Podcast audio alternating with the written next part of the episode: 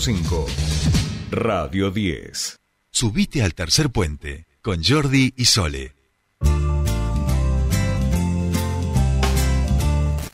Seguimos aquí 7.55 minutos de esta bella mañana y fría en la República Argentina. Menos 6 grados la temperatura a esta hora en la ciudad de Neuquén y nosotros estamos en comunicación con nuestra siguiente entrevistada. Vamos a charlar con Alejandra Ortiz. Ella es psicóloga, es referente de la red de mujeres en la policía de la provincia de Neuquén, un espacio que se viene organizando para hacer visible las, las situaciones, las demandas que tienen que ver con las mujeres del cuerpo de seguridad y ayer fueron recibidas este, por el fiscal Jerez, empieza a visibilizarse un poco todo este espacio y nosotros queríamos justamente charlar con ellas para que nos cuenten de todo este proceso y también de las conclusiones que han tenido a partir de esta reunión con el jefe de fiscales de la provincia de Neuquén.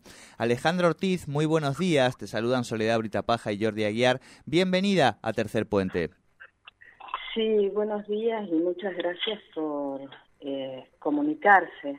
No, por interesarse en el tema, ¿no? Gracias. No, por favor, gracias a vos por, por comunicarte, por recibirnos hasta ahora. Y bueno, decíamos, empezamos desde el final, que es esta reunión con el fiscal Jerez en el día de ayer, pero que de alguna manera culmina todo un proceso organizativo que ustedes vienen llevando adelante hacia el interior de las fuerzas este, de seguridad de aquí de, de la provincia de Neuquén. ¿Querés hacernos un pequeño raconto para llegar a esta reunión con, en el día de ayer? Sí, cómo no. Nosotras somos mujeres que trabajamos en policía, algunas están eh, retiradas, otras en actividad. Las que están en actividad, lamentablemente, bueno, no pueden integrar la mesa o ser visible o poner voz porque el reglamento, la herencia, esta que nos ha dejado Videla, es como que tenemos esas libertades coartadas. Nosotros, esas libertades y esos derechos. Claro. Nosotras venimos eh, hace más de seis o siete años, así consolidándonos con, con más fuerza y más esperanza, porque nos acompañaron eh, dos trabajadoras sociales, con ellas empezamos a hacer reuniones eh, a escondidas en un domicilio y a replantearnos y a resignificarnos algunas cosas que generaban no solamente un dolor en la salud mental, depresión y algunas eh, algunos trastornos de ansiedad, sino que hubieron compañeras que ese dolor se inscribió en el cuerpo, compañeras con cáncer. Eh, y bueno, tuvimos que, a ver, de alguna manera resignificar y cuando hay crisis uno se apichona con, con la compañera o se, la salida es colectiva, es algo natural de nuestra especie, ¿no? Y nuestras eh, referentes en ese momento, que fue Azucena Olmo y Angélica Riquelme, nos acompañaron eh, como para resignificar y ahí fuimos como haciendo un leve cambio de paradigma. Yo te estoy hablando esto hace siete años o seis años atrás. Bien.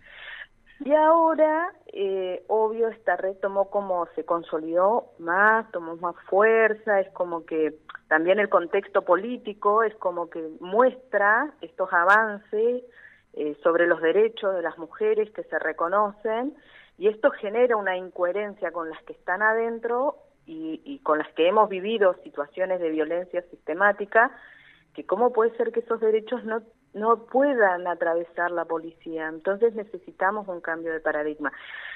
Y lo interesante de esto es que los varones, hay varones que vienen a hacer las nuevas masculinidades, como el otro compañero Adrián Urrutia, que en su momento, perdón, Adrián Urrutia no, eh, Eber Urrutia, que es el hermano del señor Sí, presidente de la vecinal de, mm, de ahí arriba, de, ¿cómo se llama? De Colonia Nueva Esperanza. De Colonia Nueva Esperanza. Claro, él comentó en su momento que, bueno, sobre la democracia que ellos habían pedido, bueno, ellos trataron de hacer, con, eh, bueno, esto del reconocimiento de sus derechos y humanizarse, ¿no? Porque el tema es este, somos empleados, auxiliares de la justicia, pero estamos lejos de ella. Y las mujeres no accedemos, no tenemos acceso. Hay un reglamento que a nosotras no nos permite denunciar en la instancia judicial, en lo laboral, estamos como entrampada en cuestiones administrativas. Entonces, hay una necesidad no solamente eh, de las mujeres que estamos ahí en policía eh, eh, con el padecimiento sistemático, sino hay una necesidad social, porque estas mujeres obviamente son hijas, madres, vecinas. Claro. O sea, es un problema de todos. Esto no es un problema solamente de mm, nosotras, las mujeres que estamos en policía. Es un problema social y una demanda social. Así que bueno, ese es más o menos, y, el objetivo es cambiar el paradigma, que nos vean como auxiliares de la justicia y empleadas del Estado, que tenemos derechos y podemos ejercerlo. ¿Cómo puede ser que una mujer policía no pueda sacarse una foto con algún funcionario? Excepto que el funcionario quiera, por si no te sancionan adentro. O cómo puede ser que una mujer si hace una denuncia, después el jefe dice, no, no te creo, no te creo, estás sancionada y te llevan a plenario. Digamos, Alejandra, para también ir situando un poco a, la ciudadanía, que hay una hay, hay parte de estos cambios que en los últimos años se vienen dando en términos culturales, sociales y políticos en relación a, los derechos de las mujeres, donde eh, en términos eh, legales y culturales hacia el interior, de, en este caso de las fuerzas de seguridad, estos cambios están mucho más atrasados, cuesta mucho más de, que hayan penetrado y ese es el caminito que están tratando de hacer ustedes.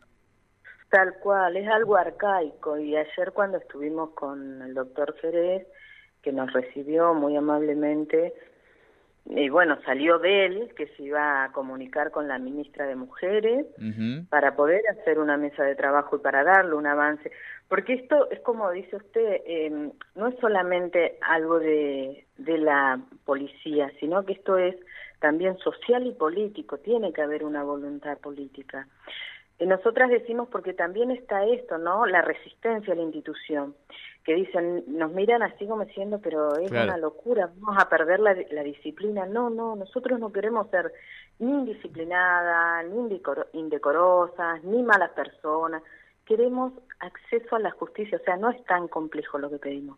Pedimos tener el derecho a que si me siento abusada o no quiero que estar con alguien y ese alguien hace uso de su jerarquía, yo pueda avisarle a la justicia, mirá, señora justicia, me está pasando esto, ¿cómo lo solucionamos? La justicia interviene, punto. O sea, no pedimos nada tan complejo, pero hay una resistencia tan profunda que hay compañeros que han, compañeros, compañeros varones que han dicho nosotros también sufrimos, nosotros, bueno, hagan sus grupos, compañeros, o sea, estamos de acuerdo porque estas son las nuevas masculinidades, nada más que no se animan a ponerle palabra. Y después están los otros que dicen, no, estas son terroristas, nos quieren modificar toda la policía para mal. Claro, obvio, estamos incomodando o estamos pidiendo los derechos eh, que consideramos que son justos. No queremos enemigos, no creemos que nadie sea nuestro enemigo. Nuestro único enemigo es el reglamento que nos dejó el señor Videla como herencia.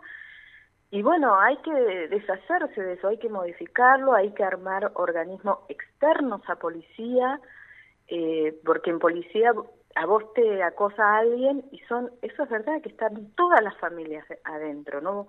O sea, no es que hay un policía sueltito, es muy raro. Entonces cuando vos denunciás, obvio, por una cuestión de afecto y eso, denunciás al hermano, del primo, del hijo, del tío, del padre, che, te denunciaron, bueno, a ver, fíjate cómo hacemos, y empieza todo este entrampado que no, no se logra la objetividad para alcanzar la justicia da la sensación eh, que pasa un poco como cuando se tapa en las en las familias, vamos a decir, ¿no? Eh, cuando se esconden a veces ese tipo de secretos por, por esta cuestión que vos decías de, de la afiliación también y una cuestión que conocemos que tiene que ver con una lógica vertical eh, que es necesaria, digamos, ¿no? En, en, unas fuerzas jerárquicas este, que tienen el, la, el monopolio de la fuerza, pero que claramente está muy atrás de lo que está pasando en el resto de la sociedad, digamos, ¿no? Y creo que ese es el, el elemento principal. Eh, ustedes de momento han tenido esta reunión con Jerez y ahora, en principio, van a esperar para poder eh, reunirse con la ministra de las Mujeres. ¿Sería así la agenda de trabajo? Sí, tenemos ahí un proyecto que se, o sea, tenemos también la solución porque hicimos una investigación con un politólogo, una trabajadora social que tiene años de experiencia en relación a las violencias. Hay un trabajo y una investigación seria, de hecho, salió un proyecto. Tenemos el proyecto y la a ver cómo cuál sería la respuesta y vamos a esperar a lo que nos diga eh, bueno, el señor Jerez para poder eh, consensuar la, o sea, concretar esta reunión con la ministra de Mujeres y se va a comunicar con la señora Carolina Mauri, una fiscal muy amable con nosotras que nos ha abierto porque en estos temas que te abran la puerta, esto es lo que están haciendo ustedes, que nos la escucha, el aloja ya es gol de media cancha, no nos escuchaba nadie. Entonces ellos, de alguna manera que se acerquen, nos da la esperanza de que vamos a tener acceso a la justicia y que vamos a poder consolidar eh, el beneficio para todos y, trabajar en esto en esto que nos va a beneficiar a todos como comunidad y como sociedad. No es lo mismo tener un policía con estrés, por ahí la depresión no solamente se expresa eh, con angustia, estar durmiendo en la cama, eh, a veces eh, cuando vos tenés una obligación de ir a trabajar y mantener a los chicos, sos madre, familia o padre, vas a trabajar y vas irritado, enojado. No es lo mismo tener funcionarios que estén plenamente íntegros con salud mental y que sepan que pueden resignificar a funcionarios policiales que vayan irritados con un arma en la cintura y que después se encuentren con una demanda y vos decís, mira, vos me pedís esto a mí, mira cómo estoy yo, me meten preso, no me ascienden, me sacan el sueldo, eh, me persiguen, me notifican, no tengo justicia y vos me venís a reclamar esto. Entonces ahí empieza esta cuestión de una respuesta que no es la acorde para la comunidad y la demanda.